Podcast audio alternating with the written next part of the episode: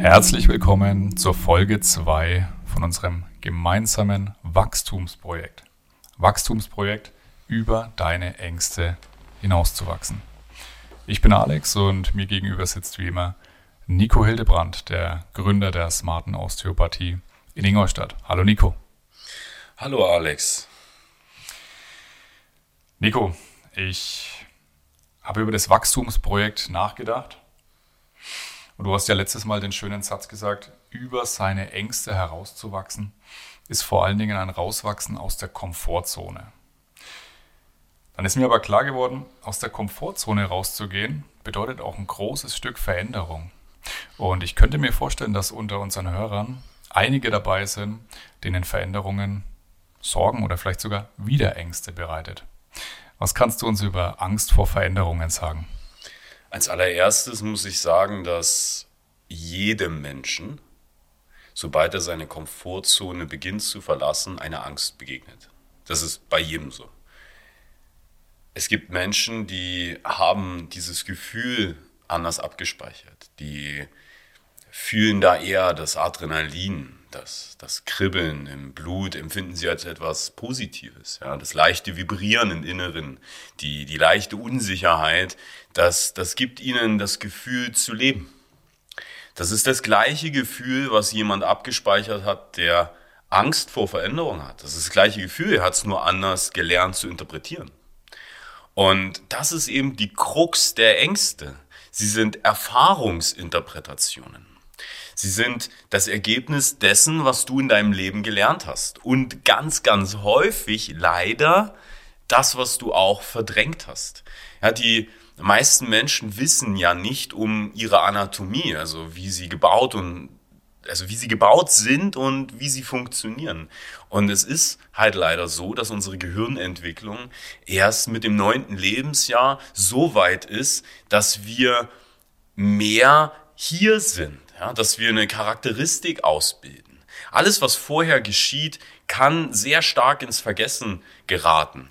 Und leider sind es aber nicht Dinge, die dann einfach verschwunden sind, sondern es sind Dinge, aus denen wir Automatismen gemacht haben. So wie die Selbstverständlichkeit, dass wenn ein Wecker klingelt, dass man ihn ausmacht. Da fängst du nicht dran, drüber nachzudenken. Das ist, es ist etwas, das hast du in deinen ersten Lebensjahren gelernt. Es ist ein sauberer Automatismus und den leider wirst du nicht nochmal hernehmen und überarbeiten. Warum sage ich leider? Weil gerade solche Automatismen manchmal machen, dass wir unglaublich gestresst sind.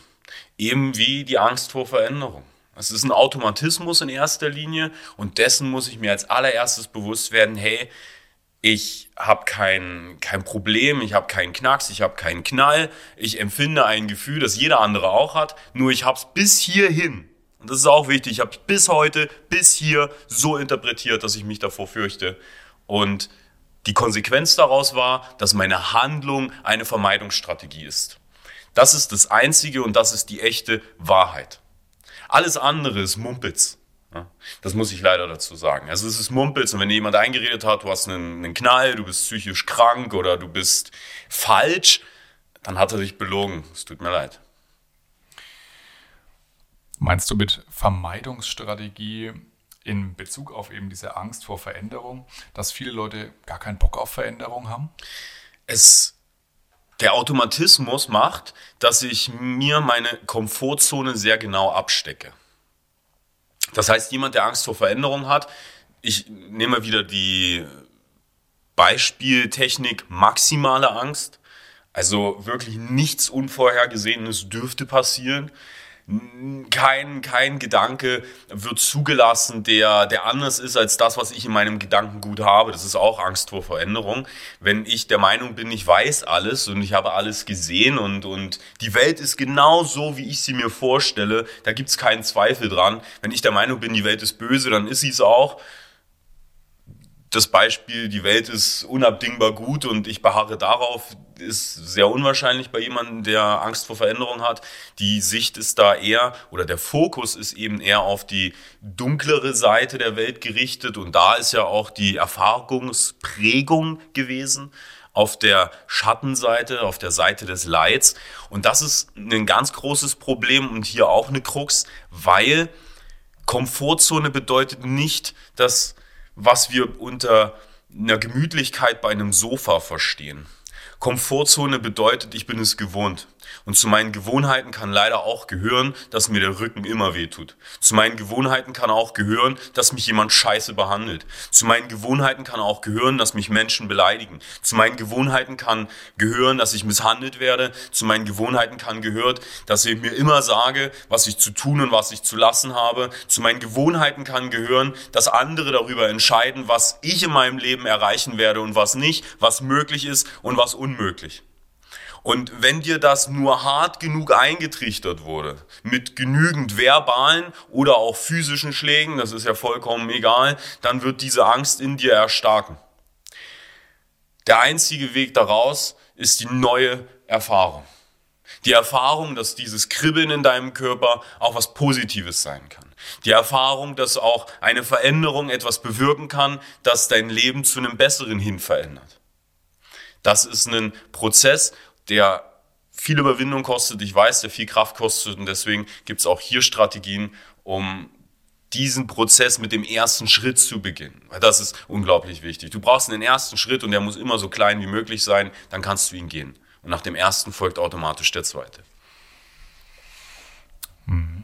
Bevor wir uns jetzt diesem ersten Schritt zuwenden, der mich natürlich wirklich extrem interessiert, würde ich aber gerne noch mal einen halben Schritt zurückgehen und würde vor allen Dingen nochmal auf dieses Thema Komfortzone kurz eingehen. Mhm. Du hast ja gesagt, hm, Komfortzone beziehungsweise keine Veränderung bedeutet ganz genau, dass ich meine Komfortzone sauber abgesteckt habe. Ich will am liebsten, dass alles genauso bleibt, wie es ist. Ob das jetzt gerade gut oder schlecht ist. Aber ich denke, jeder da draußen kann nachempfinden, hat es vielleicht sogar selber schon mal erlebt, dass wenn ich an meiner Komfortzone nichts ändere, wenn ich nicht diesen ersten kleinen Schritt nach außen probiere, dann bleibt die nicht gleich. Die wird kleiner.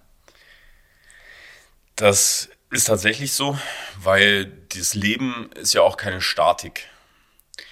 Die Prozesse gehen ja weiter. Du wirst in deiner Komfortzone sein und du wirst weiterhin Erfahrungen machen, die du als negativ interpretierst. Da das Leben keine Monotonie ist. das Leben ist im Grundsatz eine, eine Dynamik und ein Wechselspiel. Ich, es ist ganz normal, dass ich einen guten und einen schlechteren Tag habe. Und wenn ich jetzt Angst geplagt bin und auch hier wieder falsche Erfahrungen gemacht habe und die dann ungünstig abgespeichert in meiner Kindheit, dann kann es durchaus sein, dass ich einen schlechten Tag habe und all die Erfahrungen, die ich an diesem Tag mache, sorgen dafür, dass meine Komfortzone immer und immer und immer kleiner wird. Das ist vollkommen richtig. Die, die Komfortzone ist leider etwas, das man dann auch in der, in der Bewegungsentfaltung des Menschen sehen kann. Die, die Bewegungen werden immer starrer und linearer. Sie werden immer monotoner. Die, die Dreidimensionalität ist, ist etwas, das, das hat was mit, mit Spaß am Leben zu tun. Und Spaß am Leben bedeutet zum Beispiel auch Spaß an Bewegung. Wenn ich den Spaß an Bewegung nicht habe, der, der Teilnahmeprozess des Lebens, weil jedes Leben ist in Bewegung, egal was. Schau dir ein ganz kleines Bakterium an, selbst ein Virus, ja, der, der aus nichts anderem besteht, aus, muss man ja vorstellen, so ein Ding besteht nur aus einer Eiweißhülle und einer Information.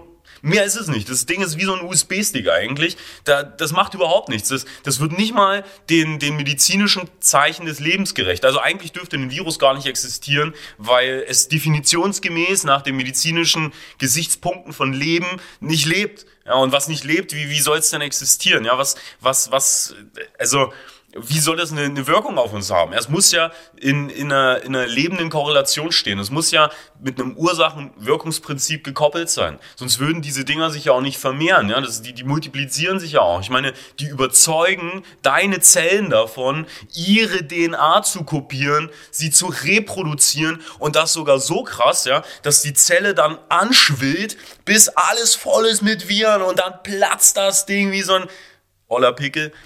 Und die Viren verteilen sich in deinem Körper, suchen sich neue Wirtszellen und weiter geht's.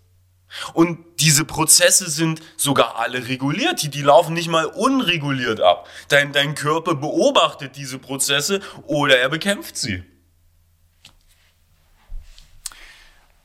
Mist, jetzt haben wir schon wieder ein neues spannendes Thema gefunden, aber das muss bis zu den nächsten Folgen warten. Ähm, mich interessiert jetzt, du hast gerade gesagt, wichtig ist dieser erste Schritt. Der erste Schritt raus aus der Komfortzone. Und wenn du den gut gegangen bist und gemerkt hast, hey, ich lebe noch, es hat funktioniert und vielleicht hat es sogar ein bisschen Spaß gemacht, dann habe ich Bock auf den zweiten. Aber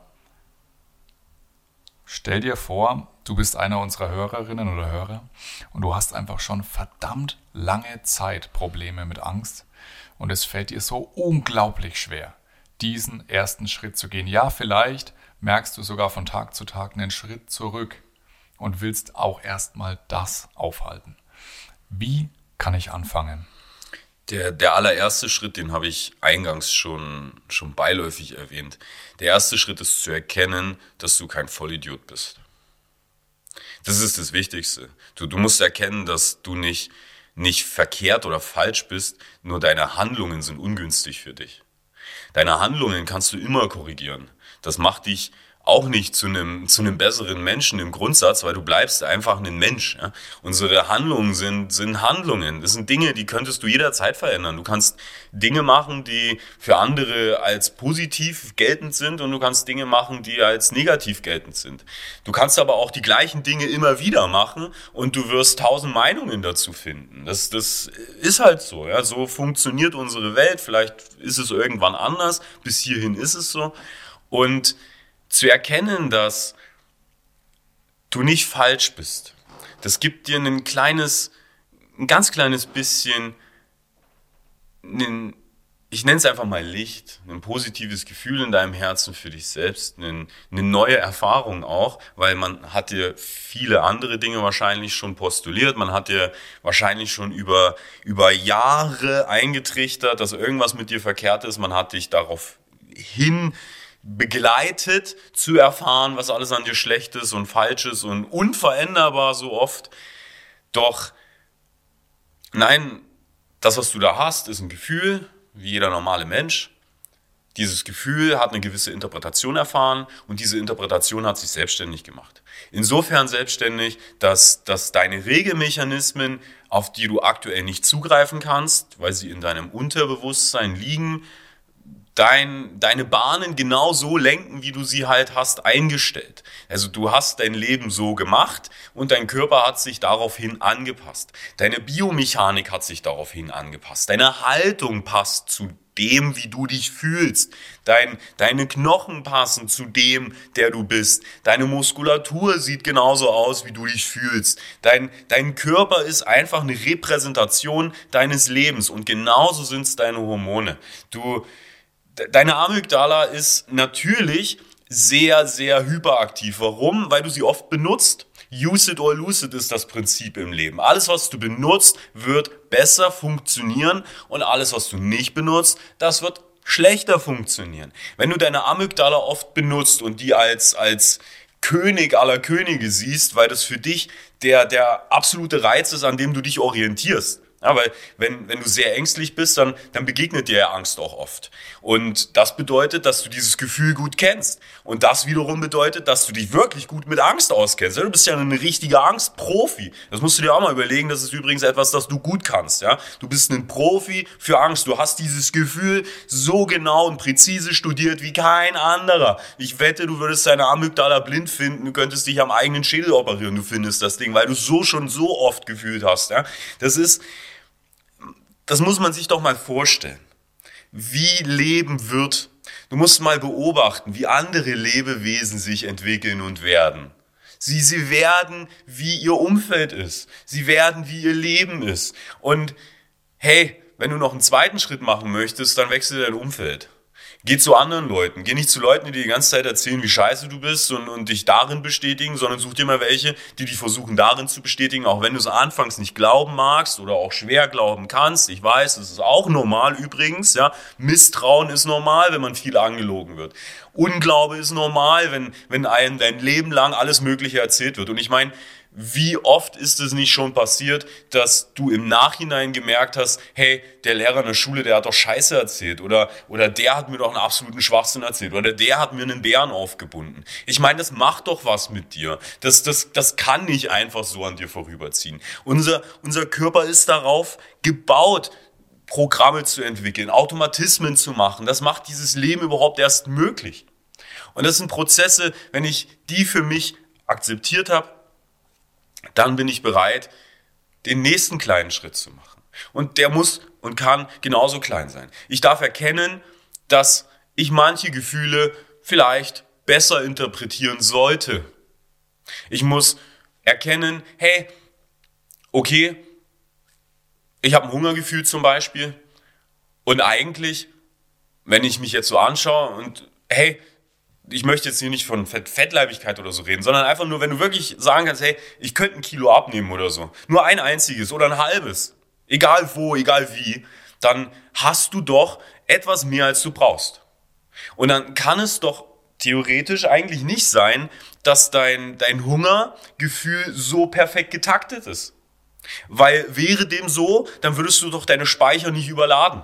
Jetzt mal, mal nur rein, rein objektiv betrachtet. Ja, ich möchte mit keinen in eine, in eine Konfrontation gehen.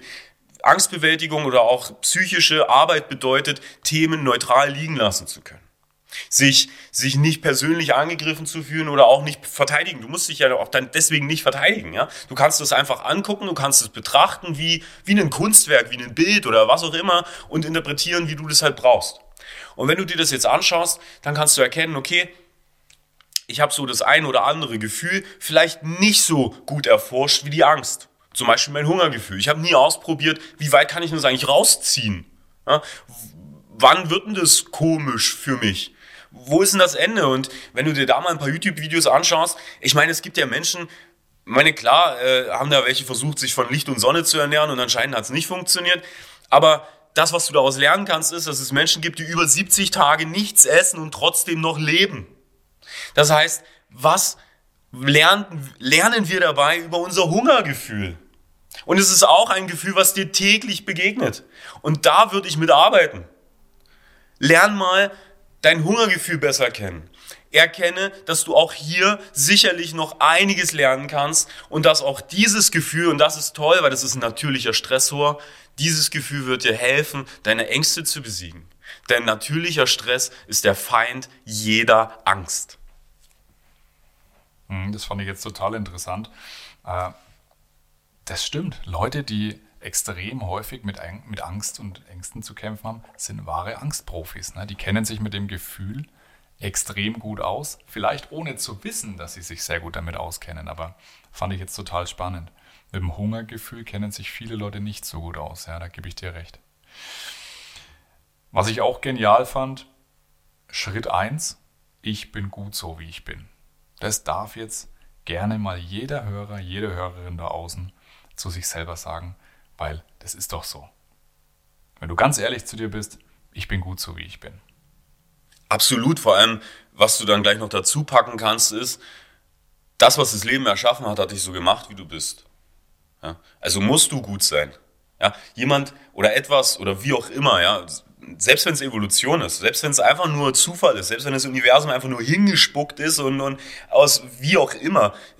Ich meine, wer sich ein bisschen mit, mit Anatomie beschäftigt und sich mal wirklich anschaut, wie so eine einzelne Muskelzelle aufgebaut ist, wie viele Aminosäuren da bezahlt sind, um, um nur einen kleinen Bindegewebsstrang zu, zu basteln und wie hoch da die Wahrscheinlichkeiten sind. So oft, selbst wenn du von Anbeginn der Zeit einen Würfel werfen würdest, könntest du nicht alle Aminosäuren zusammenpacken, per Zufall, die, die du brauchst, um, um nicht mal das Grundgerüst einer, einer Muskelzelle zu bauen. Also Zufall, hm, okay, selbst wenn es ist, aber dann ist es ein genialer Zufall. Und dieser geniale Zufall, der hat dich hervorgebracht. Genauso, genauso krass, überleg doch mal, jetzt mal ganz ehrlich, jeder weiß doch mittlerweile, wie Kinder entstehen, also nicht Bienchen und Blümchen. Ja, da treffen sich zwei halbe Zellen, auch krass. Das sind zwei halbe Zellen, die haben eine halbe Erbinformation, die treffen sich und nicht nur eins zu eins, sondern das sind ja Millionen andere.